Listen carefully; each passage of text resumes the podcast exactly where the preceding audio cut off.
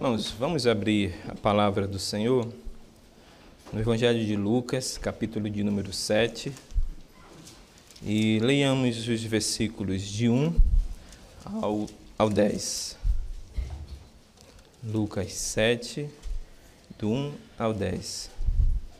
Nos diz assim a palavra do Senhor, irmãos. Tendo Jesus concluído todas as suas palavras, dirigidas ao povo, entrou em Cafarnaum.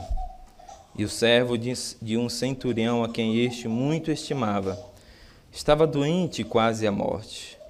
Tendo ouvido falar a respeito de Jesus, enviou-lhe alguns anciãos dos judeus pedindo-lhe que viesse curar o seu servo. Estes, chegando-se a Jesus, com instância lhe suplicaram, dizendo: Ele é digno de que, de que lhe faças isto, porque é amigo do nosso povo, e ele mesmo nos edificou a sinagoga. Então Jesus foi com eles, e já perto da casa o centurião enviou-lhes amigos para lhe dizer: Senhor, não te incomodes, porque não sou digno de que entres em minha casa. Por isso eu mesmo não me julguei digno de ir ter contigo. Porém, manda com uma palavra e o meu rapaz será curado, porque também eu sou homem sujeito à autoridade e tenho soldados de minhas ordens, e digo a esse: vai, e ele vai, e a outro: vem, e ele vem, e ao mesmo servo: faze isto, e ele o faz. Ouvida estas palavras, admirou-se Jesus dele, e voltando-se para o povo que o acompanhava, disse: Afirmo-vos que nem mesmo em Israel achei fé como esta. E voltando para a casa, os que foram enviados encontraram curado o servo. Oremos ao Senhor, irmãos. Senhor nosso Deus, nosso Pai, graças te damos por mais esse dia que o Senhor nos concede de consagrarmos Ele a Ti, de apresentarmos as nossas vidas em gratidão e louvor por aquilo que o Senhor é, por aquilo que o Senhor é e por aquilo que o Senhor tem feito em nossas vidas e na vida de todo o teu povo. Obrigado, Senhor, porque temos a liberdade e a oportunidade de abrirmos a tua palavra nesse dia e lermos o que o Senhor deixou escrito, revelado para a nossa instrução, para a nossa edificação, para nosso ensino. Que o teu Espírito esteja nesta manhã nos iluminando, iluminando especialmente os olhos do nosso entendimento e o nosso coração, para compreendermos a verdade da tua palavra e o mesmo Espírito esteja aplicando toda ela em nossas vidas, para que por intermédio de nós o teu nome seja conhecido em toda a face da terra e o teu nome seja honrado e glorificado entre os homens. Pedimos a tua graça sobre nós, sobre todo o teu povo, agradecidos em nome de Jesus. Amém. Meus irmãos, o texto que nós lemos nesta manhã é um texto muito instrutivo e edificante para todos nós. Por certo, esse texto é um daqueles textos clássicos que nos falam a respeito da maravilhosa graça de Deus. Aliás, a maravilhosa graça de Deus, podemos assim dizer que é o tema central de todas as Escrituras Sagradas. Se nós olharmos para a Bíblia, do Gênesis ao Apocalipse, nós poderíamos dizer que o tema central da Bíblia é a redenção de Deus aos homens através de Cristo Jesus. Ora, irmãos, e o que é exatamente essa redenção? Senão a manifestação da graça de Deus aos homens perdidos em pecado e em rebelião contra Ele. E esse texto é um daqueles textos que nos falam a respeito dessa maravilhosa graça. O personagem secundário da nossa história, chamado Centurião, que vivia em Cafarnaum, era no passado um homem perdido que não havia experimentado a salvação de Deus em sua vida. Mas em algum momento ele ouvira do Evangelho e, exatamente por meio desse Evangelho, ele pôde conhecer e experimentar em sua vida a transformação e a salvação que o Evangelho nos traz. Então, esse texto é um texto que nos fala a respeito dessa graça salvadora. Mas não é esse o, o meu objetivo nessa manhã não é de tratar desse tema central, se bem que de uma maneira ou de outra, nós estaremos abordando esse tema, porque, como eu já disse, do Gênesis ao Apocalipse, o tema da Bíblia é a redenção de Deus aos homens através de Cristo Jesus. E essa salvação através de Cristo, irmãos, é a manifestação da graça de Deus a, todos os homens. Mas eu gostaria de tratar nessa manhã com os irmãos sobre um tema que também essa passagem lida nesta manhã nos fala. Ele nos fala a respeito da fé e confiança em Cristo Jesus em meio às adversidades e crises da vida. A história desse personagem, chamado de centurião, nos mostra que um homem creu em Cristo e creu na capacidade de Cristo resolver todos os dilemas e problemas da sua vida. E em quem, irmãos? Ou, ou em o que nós depositamos a nossa fé e a nossa confiança? Será se, a exemplo desse centurião, nós temos colocado a nossa confiança e a nossa fé única e exclusivamente em Cristo Jesus?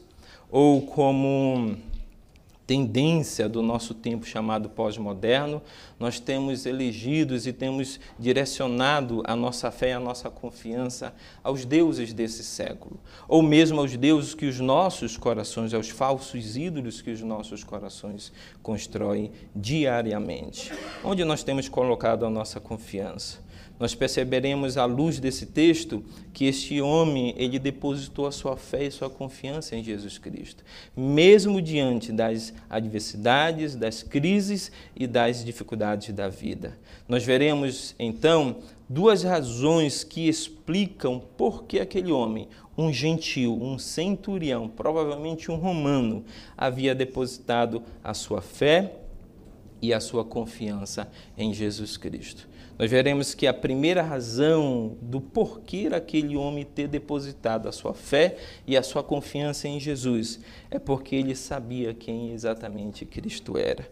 É isso que nós podemos, irmãos, inferir desse texto.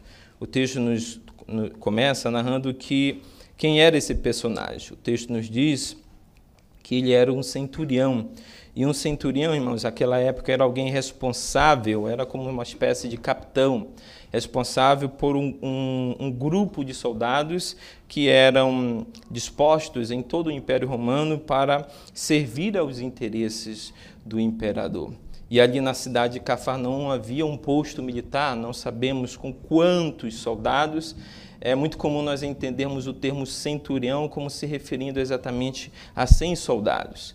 Esse era o sentido original, mas o termo, é, o sentido dessa, dessa expressão cinturão, ela evoluiu com o passar dos tempos. Pode ser que ali houvesse uma quantidade de soldados um pouco maior, quem sabe 200, 300 ou mil soldados.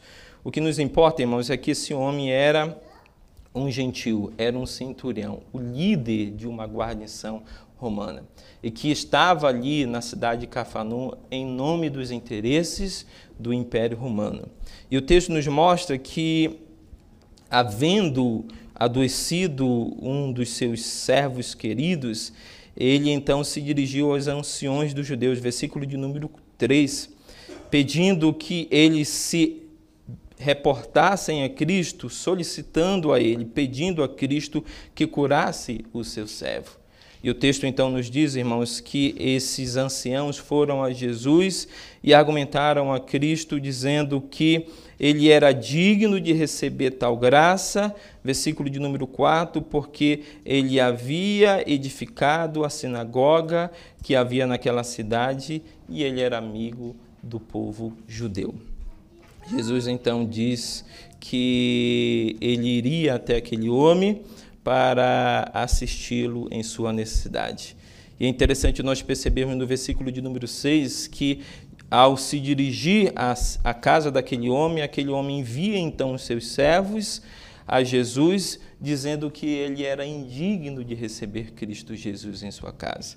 No versículo de número 6, nós encontramos a palavra Senhor presente nesse texto. O texto diz assim, a parte B do versículo de número 6: E já perto da casa, o centurião enviou-lhe amigos para lhe dizer, para lhe dizer, dois pontos, Senhor, não te incomodes. Aquele centurião ele reconheceu quem Jesus Cristo realmente era. Ele havia reconhecido que Jesus era Senhor, que Jesus era o próprio Deus. E o interessante dessa passagem é nós percebermos que aquele centurião, ele provavelmente não era apenas um amigo dos judeus. O centurião interessava-se pelo culto judeu e talvez tenha sido um homem temente a Deus, um gentil que decidiu se juntar a uma sinagoga para adorar o verdadeiro Deus, porém não fez a circuncisão, nem se tornou um judeu no sentido pleno do termo. Aquele, aquele gentil, irmãos, não era apenas um mero amigo dos judeus. Muito provavelmente ele era quase uma espécie de prosélito. Ele era aquele que os judeus chamavam de tementes a Deus. Os tementes a Deus eram os gentios que haviam se convertido à fé dos judeus, mas que não haviam submetido a todas as prescrições da lei de Moisés. Eles criam que o Deus de Israel, o Deus dos judeus, era exatamente o único e verdadeiro Deus. E muitos deles cultuavam a Deus nas sinagogas, mas eles não cumpriam o quesito primário e principal da lei, primário da lei, que era exatamente a circuncisão. Talvez fosse o caso desse centurião. Ele não tenha se submetido a todas as ordenanças da lei de Moisés, ele não tenha circuncidado a ele os da sua casa, mas por certo ele era um frequentador da sinagoga. E nós conhecemos por meio de outras passagens, como por exemplo do capítulo 5 do Evangelho de Lucas, que Jesus Cristo havia em outros momentos passado nessa sinagoga. Por exemplo, no, no, no, texto, nos textos anteriores ao capítulo de número 7, nós podemos perceber que Jesus realizou muitos milagres e muitas curas na cidade de Cafarnaum. Assim como em Nazaré, quando ele entrou na sinagoga em um sábado, abriu a, a palavra do Senhor lá no texto de Isaías e disse que ele era o cumprimento daquelas profecias, da mesma forma Jesus, por certo, irmãos, em outras ocasiões já havia estado ali naquela sinagoga, já havia falado a respeito da salvação de Deus, já havia se pronunciado aqueles homens, anunciando a eles que ele era o Filho de Deus, que ele era o Messias, que ele era a esperança e a salvação do povo de Deus. Muito provavelmente, irmãos, Aquele centurião era um temente a Deus. Era um homem que aos sábados ia à sinagoga e, em algum momento, deve ter ouvido as palavras de Jesus Cristo, as palavras de salvação, as palavras de graça. E aquele homem, a partir daquele momento, deve ter tido seus olhos espirituais abertos para a compreensão de quem realmente Jesus Cristo era e da missão que Jesus Cristo havia recebido sobre si ao vir, ao vir a este mundo. Por quê, irmãos? Porque o texto nos diz que ele se reporta a Jesus, o chamando de Senhor.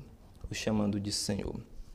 E é interessante nós percebemos também no texto que Jesus elogia a fé daquele homem. Nós percebemos no versículo de número 9, veja o que diz o verso 9: Ouvida essas palavras, admirou-se de Jesus dele e, voltando-se para o povo que o acompanhava, disse: Afirmo-vos que nem mesmo em Israel achei fé como esta. Talvez você esteja se, é, pensando consigo mesmo, mas esta fé que o texto nos revela era uma mera confiança em Jesus Cristo. Afinal, ele havia é, talvez presenciado ou tenha ouvido muito falar da fama de Jesus Cristo, que corria toda a Judéia, toda a Galiléia, todo o território de Israel naquele tempo. E a cidade de Cafarnaum havia presenciado muitos dos milagres, curas e prodígios que Jesus Cristo havia operado naquela cidade. Por certo, ele já tinha ouvido falar muito a respeito desses milagres de Jesus. E, portanto, ele talvez esteja, você esteja pensando, ele estivesse diante daquela dificuldade, pensado consigo mesmo: aquele homem é capaz de resolver o meu problema, aquele homem é capaz de curar o meu servo. Mas olhando, irmãos, para Mateus, capítulo de número 8, vamos lá para o texto de Mateus, que é o texto paralelo exatamente dessa passagem nós percebemos no versículo de número 11 que aquele homem havia manifestado não uma mera confiança em Cristo Jesus, como um homem incapaz de curar o seu servo, de solucionar o seu problema.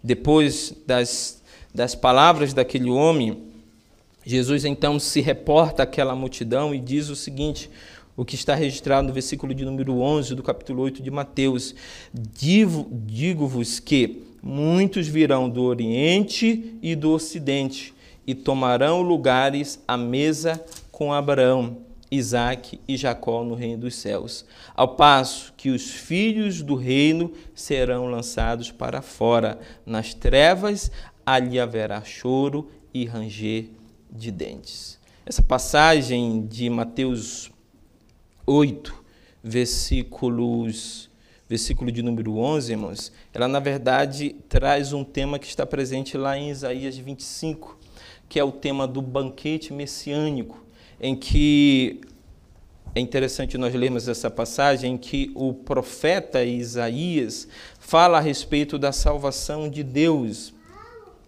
sobre os gentios. Em Isaías 25, versículo 6 ao 9, o profeta diz: O Senhor dos exércitos dará neste monte a todos os povos um banquete de coisas gordurosas, com uma festa com vinhos velhos, pratos gordurosos com tutanos e vinhos velhos bem classificados. Destruirá neste monte a coberta que envolve todos os povos, o véu que está posto sobre todas as nações. Tragará a morte para sempre, e assim enxugará o Senhor Deus as lágrimas de todos os rostos e tirará de toda a terra o opróbrio do seu povo, porque o Senhor falou. Preste atenção, versículo de número 9. Naquele dia se dirá: Eis que este é o nosso Deus, em que esperávamos, ele nos salvará. Este é o Senhor, a quem aguardávamos. Su, na sua salvação exultaremos e nos alegraremos. E Isaías aqui prediz, irmãos, a participação exatamente dos gentios também nesse banquete espiritual, que é o banquete da salvação. É o banquete em que os gentios teriam a oportunidade de entrar e fazer parte do povo da aliança de Deus. E o evangelista Lucas, desta feita, então nos mostra um exemplo concreto, real, de como um gentil, a partir daquele momento da manifestação de Cristo aqui nessa terra, como os gentios puderam ter a oportunidade de experimentar a salvação, de poder agora fazer parte do povo do povo de Deus. Percebam à luz de Mateus capítulo de número 8 que Jesus está falando a respeito de salvação. Quando Mateus ele, ele faz citação de Isaías 25, o texto de Isaías 25 fala a respeito de salvação. Mas a salvação não somente para os judeus, mas também para os gentios.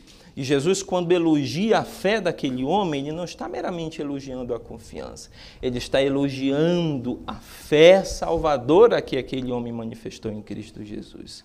A fé de que Jesus Cristo, ele era o Filho de Deus, ele era o Messias prometido, ele era a esperança e a salvação do homem perdido. Não era, irmãos, uma mera confiança, era uma fé de fato, uma fé que Jesus Cristo era a solução e a salvação para os homens. Nós podemos também perceber na atitude desse, desse homem, irmãos, de que não era uma mera confiança, mas sim uma fé em Cristo Jesus pela sua atitude quando Jesus Cristo, atendendo o pedido dos anciãos e se dirige à casa daquele centurião, o texto de Mateus e de Lucas nos narram, harmonizando o texto, que, primeiramente, aquele homem enviou os seus amigos a Jesus Cristo e fez que lhe, que lhe fizeram um pedido especial dizendo que Jesus Cristo não fosse à sua casa, porque ele pessoalmente não era digno de receber Jesus Cristo em sua casa. Mas o texto de Lucas nos diz que que, de, perdão, o texto de Mateus nos diz que, Jesus, que o próprio centurião foi a Jesus Cristo. E aí nós poderíamos pensar como esses textos, então, aparentemente contraditórios, eles podem se harmonizar. Enquanto que o texto de Lucas nos narra que ele enviou os seus amigos, o de Mateus nos diz que ele vai pessoalmente a Cristo Jesus e se reporta ao Mestre com aquelas palavras dizendo que ele não era digno de receber Jesus Cristo em sua casa. Provavelmente, irmãos, aquele homem, de fato, ele enviou os seus amigos a Jesus.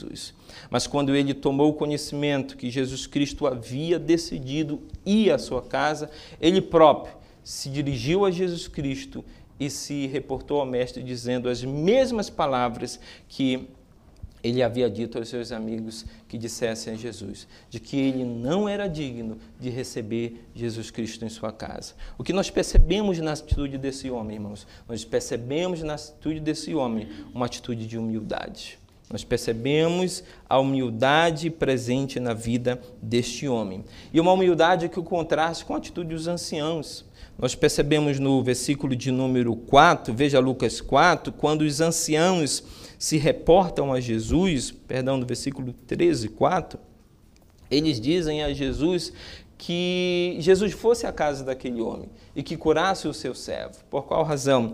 Porque ele era amigo do povo judeu e ele havia edificado uma sinagoga para eles naquela cidade. Veja que, baseado na justiça própria, na lei da retribuição que o judeu cria, Aquele homem, diante de Deus e diante de Cristo, era alguém merecedor da graça de Deus.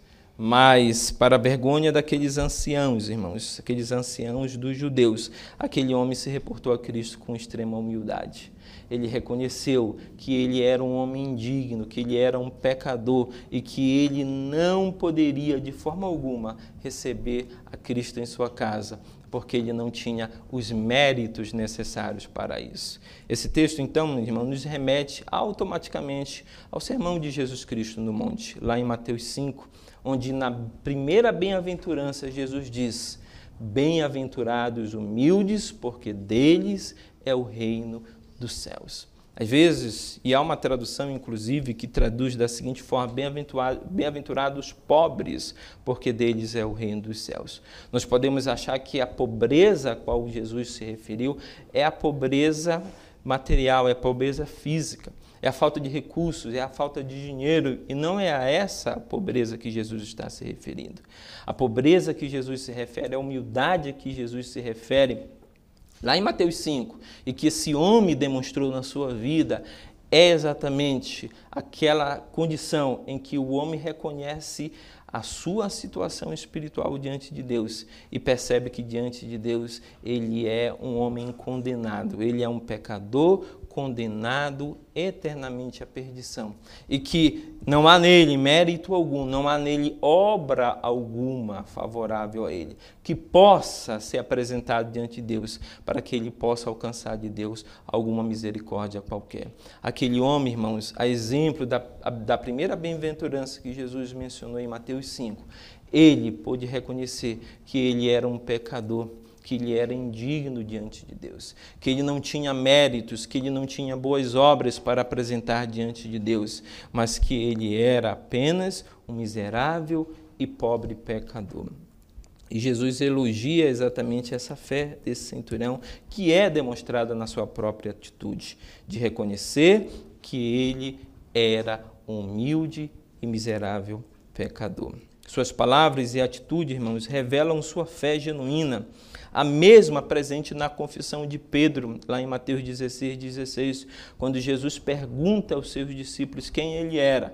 Ele então responde que ele era o Cristo, Filho do Deus vivo. Esse homem não reconheceu quem Cristo era, não meramente com palavras, ele diz que ele era o Senhor, mas ele reconhece quem Cristo era, muito mais do que em meras palavras, como Pedro. Ele reconhece quem Cristo era com as suas atitudes, com as suas ações, com a maneira com a qual ele se reporta a Cristo. Ele se reporta a Cristo como Senhor, como Quírios, como Deus único, verdadeiro, como Filho de Deus, como Messias. Mas ele se reporta a Cristo também como pobre e miserável pecador, que não tem dignidade alguma, que não tem méritos alguns, algum para se apresentar diante de Cristo.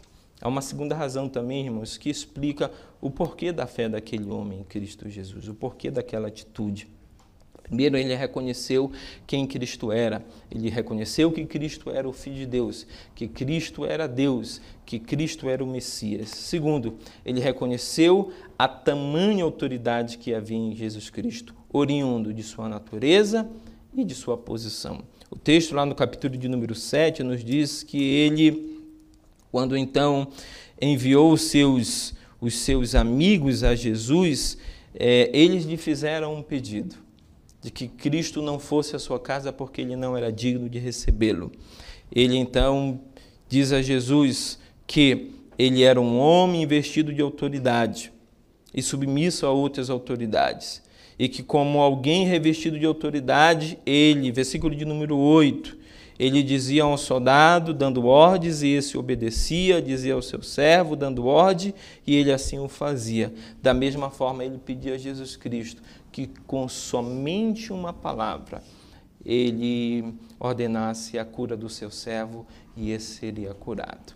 Irmãos, o fato de Jesus Cristo ter elogiado a fé desse homem é um fato, um fato marcante em todo o Evangelho. A palavra admirou-se, ela só é encontrada nos evangelhos em duas ocasiões.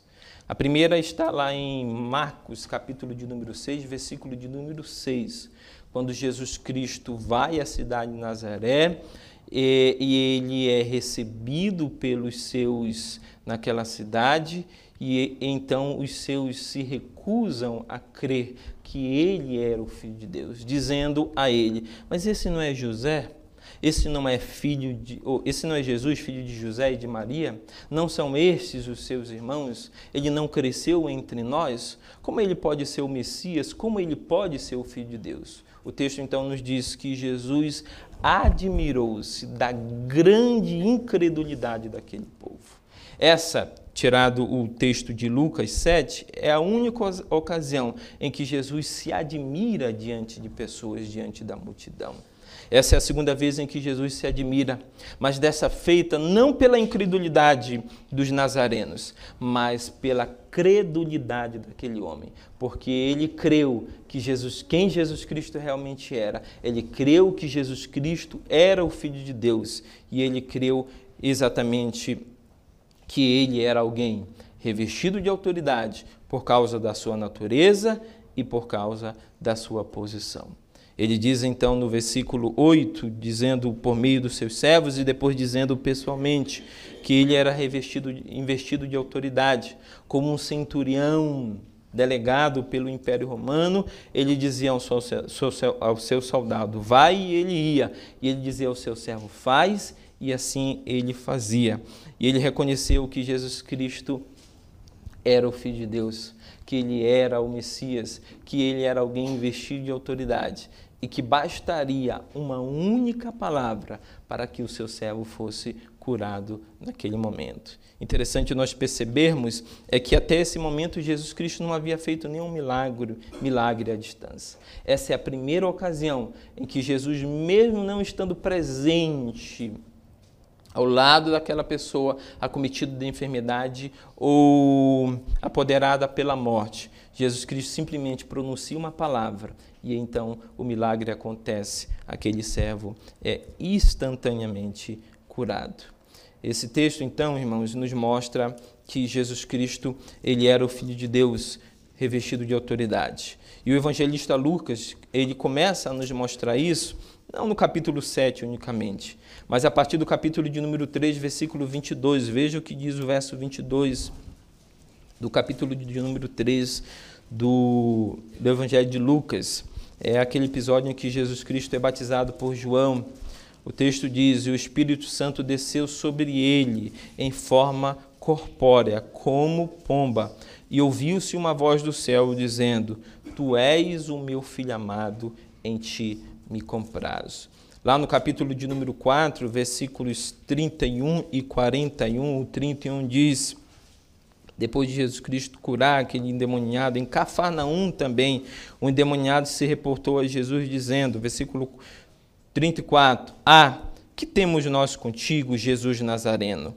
Vieste para perder-nos, bem sei que és o Santo de Deus. Mas Jesus repreendeu, dizendo: Cala-te e sai deste homem. Lá no versículo de número 41 do mesmo capítulo, capítulo de número 4, o texto diz: Tu és o filho de Deus. Ele, porém, os repreendia para que não falassem, pois sabiam quem, sabiam ser ele o Cristo.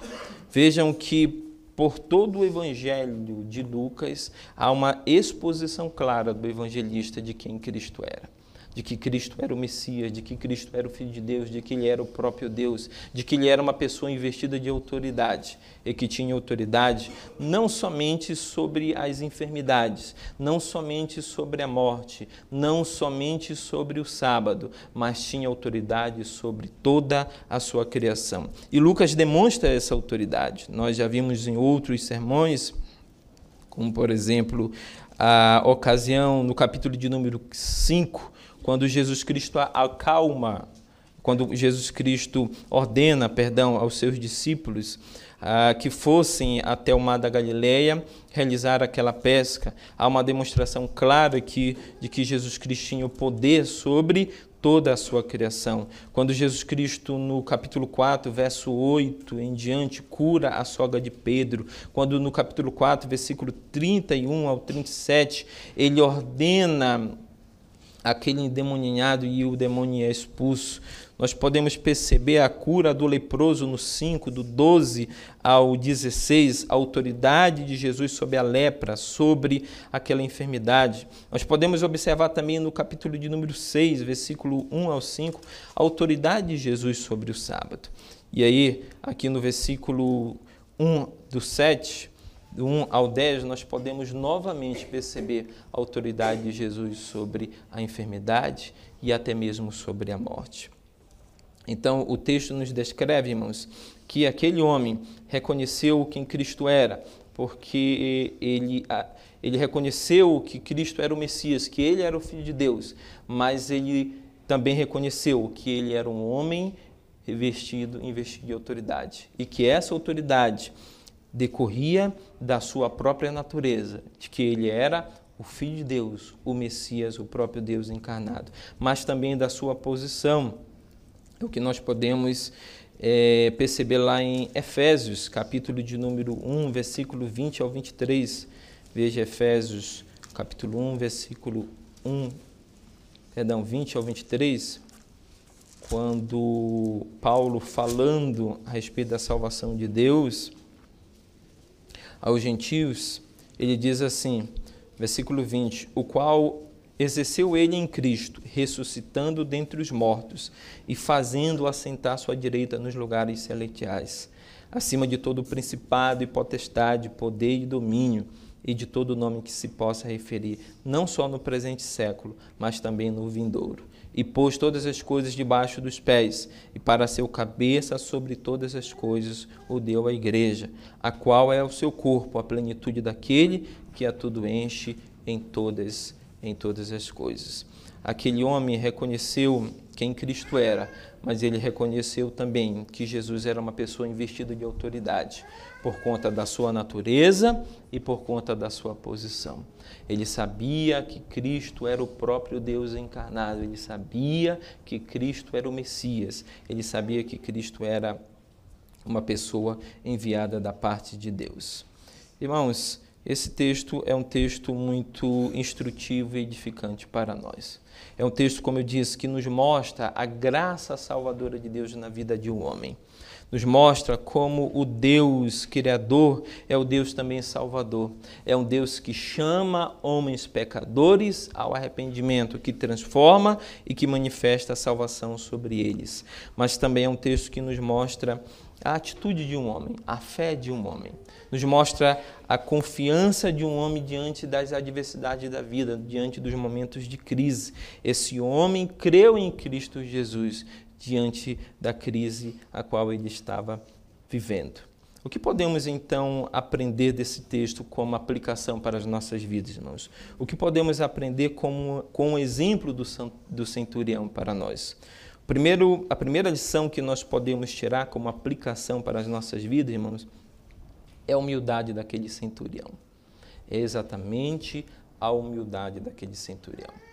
É muito comum às vezes, e o homem sem Cristo é muito natural nele esse comportamento, principalmente no nosso país, as pessoas que ainda não experimentaram a fé salvadora ou ainda não se renderam a Cristo como Senhor e Salvador de suas vidas, é muito comum isso no pensamento do brasileiro. O seguinte: bom, Deus não vai me condenar. Deus não vai, de forma alguma, no final da minha, da, da minha vida, me lançar no inferno sobre condenação eterna. Por qual razão? Porque eu fui uma pessoa boa. Eu fui, tudo bem que eu não fui uma pessoa perfeita, mas eu fui uma pessoa razoavelmente boa durante a minha vida. Eu pratiquei caridade, eu fui um bom pai, eu fui um, um, esposo fiel, eu trabalhei, eu fui um bom cidadão, e por essas razões eu não creio que Deus vá me condenar, que Deus irá me lançar sobre juízo e condenação eterna. Esse é um, um pensamento equivocado. Esse pensamento, na verdade, é um pensamento contrário àquele que Jesus menciona no, no, no, Sermão do Monte, no capítulo 5, versículo 3 do Evangelho de Mateus, em que, em que ele menciona a primeira bem-aventurança, que é a dos humildes de espírito. Esse não é humilde de espírito. Esse é alguém que reconhece que as suas obras são obras meritórias, que podem torná-lo é, aceitável diante de Deus. Obras que podem comprar para si o favor e a graça salvadora de Deus a ele. Não é isso que nos mostra as Escrituras, não é isso que nos mostra a atitude daquele centurião. Quando ele se achegou a Cristo, ele reconheceu a si mesmo como indigno. Ele não viu nas suas obras. E as suas obras, irmãos, elas eram reconhecidas até mesmo pelos anciãos de Cafarnaum. Ora, todos nós sabemos que os judeus tinham os romanos como inimigos, como inimigos seus. Os judeus odiavam os romanos e odiavam por muitas razões. E uma das razões é porque os romanos dominavam sobre eles. E os judeus não tinham os romanos como pessoas a quem eles a, quem merecia respeito ou dignidade. E o texto nos mostra que aquele homem foi honrado pelos judeus daquela, daquela cidade. E os judeus reconheceram que ele tinha boas obras, que ele era um homem digno de receber da parte de Jesus uma graça especial e um favor de Cristo. O texto, como nós já vimos, ele, ele, eles testemunharam dizendo, primeira coisa, que ele era amigo dos judeus e que ele havia construído a, a sinagoga na qual eles adoravam e cultuavam a Deus. Mas aquele homem não confiava nas suas obras. Quando ele se achegou a Cristo, ele se chegou a Cristo completamente despido das suas, da sua, das suas obras completamente despido da sua autoconfiança de que as suas obras poderiam comprar o favor e a graça de Deus. E muitas vezes assim somos nós também, filhos de Deus. Muitas vezes assim somos nós cristãos. Nós nos achegamos a Deus confiando nas nossas, nas nossas boas obras. Nós nos achegamos a Deus como aquele fariseu a quem a quem o, o, Evangelho narra, comparando a atitude do fariseu quando publicando, quando ambos se achegaram a Deus. E o fariseu, então, na sua oração, disse: Senhor, eu te dou graça porque eu não sou como esse publicano. E o publicano, com uma atitude totalmente humilde, se chega a Deus dizendo que não era digno de se apresentar diante, diante dele. E qual foi a resposta de Jesus? Aquelas duas atitudes Jesus respondeu dizendo então que os soberbos eles seriam abatidos, mas que Deus exaltaria aos humildes. Esse exemplo, irmãos, é o exemplo que nós percebemos na vida daquele centurião. Ele se achegou a Cristo, não confiando nas suas próprias obras, não confiando nas suas obras meritórias, não confiando nas suas boas ações, na sua caridade, naquilo que ele, na reputação e no mérito que ele havia construído em toda a cidade de Cafarnaum. Se, eh, se houvesse um, alguém a quem os judeus deveriam odiar naquela cidade, esse alguém seria o centurião.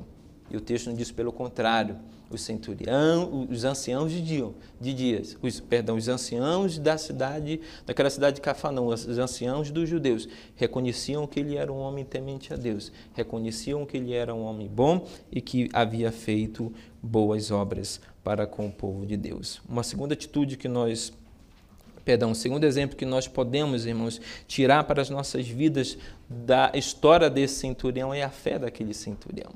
Ele creu em Cristo Jesus. Ele não, não, não meramente confiou que Cristo seria capaz de resolver o seu dilema. E o seu dilema era que o seu servo, muito estimado e muito querido, estava à beira da morte. Ele confiou, lógico, que Cristo Jesus poderia curar o seu servo daquela, daquele quadro. Mas mais que isso, ele confiou que Jesus Cristo era o Filho de Deus. Ele confiou que ele era o próprio Deus. Ele confiou que ele era o caminho de salvação para, para ele. Ele confiou que Jesus Cristo era a única solução para o problema maior da sua vida, que não era a enfermidade do seu servo, era o problema do pecado. O pecado que leva o homem à condição de perdido e de eternamente condenado diante de Deus. E o texto nos mostra, então, irmãos, que essa é a fé que nós devemos ter. Para aqueles que ainda não se voltaram a Cristo com esta mesma fé, o centurião nos deixa esse exemplo de que nós, ou você que ainda não se rendeu a Cristo, que ainda não olhou para Ele com os olhos da fé, não olhando para si mesmo, não olhando para o seu interior, para os méritos que estejam à sua volta, mas vendo a si mesmo, olhando para si, mas vendo a si mesmo como aquele homem, como indigno diante de Deus, indigno diante de Cristo, por não ter nenhum mérito diante dele. E então confiando que somente ele pode solucionar o problema do pecado. Somente Cristo pode trazer a salvação e a redenção ao homem. Uma terceira e última aplicação que nós podemos tirar desse texto, irmãos, é que o poder de Cristo é tão grande que ele conseguiu curar aquele jovem moribundo à distância e, na sequência, ressuscitar outro jovem que estava morto. Jesus é o Senhor Deus e o Salvador totalmente suficiente, que veio para resgatar de seu pecado e de sua miséria. Ninguém precisa se desesperar, irmãos.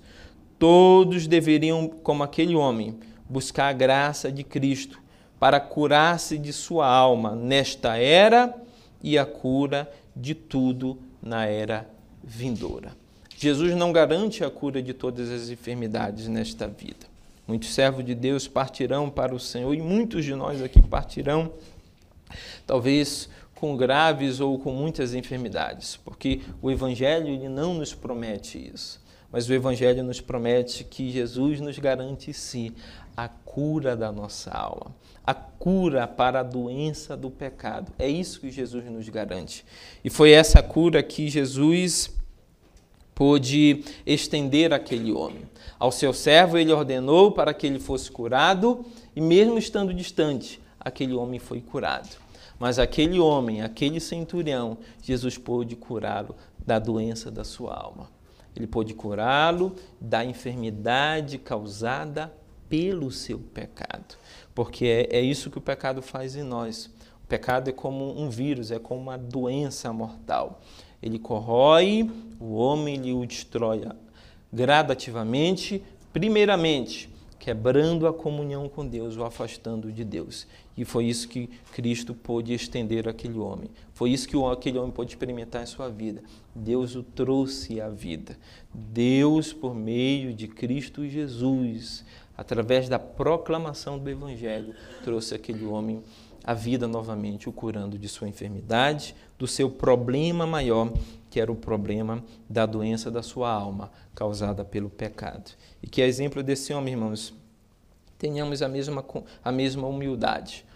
Nos aproximemos de Cristo, não confiando em nossas boas obras, não confiando em nossos méritos, não confiando nos ídolos que nós construímos à nossa volta, mas se aproximando de Cristo, reconhecendo que somos pobres miseráveis pecadores. Como Jesus diz, nos, nos, nos tornando pobres e humildes de espírito e nos aproximando de Cristo, como aquele homem, confiando e crendo que Jesus Cristo é a solução para todos os nossos problemas, mas Ele é a solução de Deus para o nosso maior problema, que é o problema do pecado, que é o problema da nossa separação com Deus. E que, a exemplo desse homem, irmãos, nos voltemos confiando que Cristo Jesus, Ele, ele nos garante essa cura, ele nos garante a solução desse problema do pecado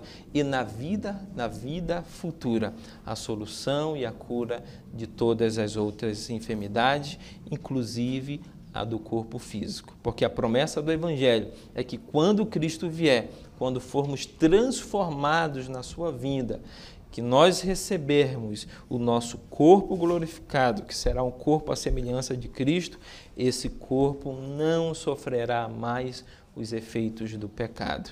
E nós teremos então a completa libertação. Viveremos e experimentaremos não somente a libertação do efeito do pecado no plano espiritual, mas em todas as dimensões na dimensão física, nas dimensões relacionais, na dimensão da nossa relação com tudo aquilo que Deus criou e, com, e na nossa relação vertical com o nosso Deus Criador. Que Deus nos dê essa graça em Cristo.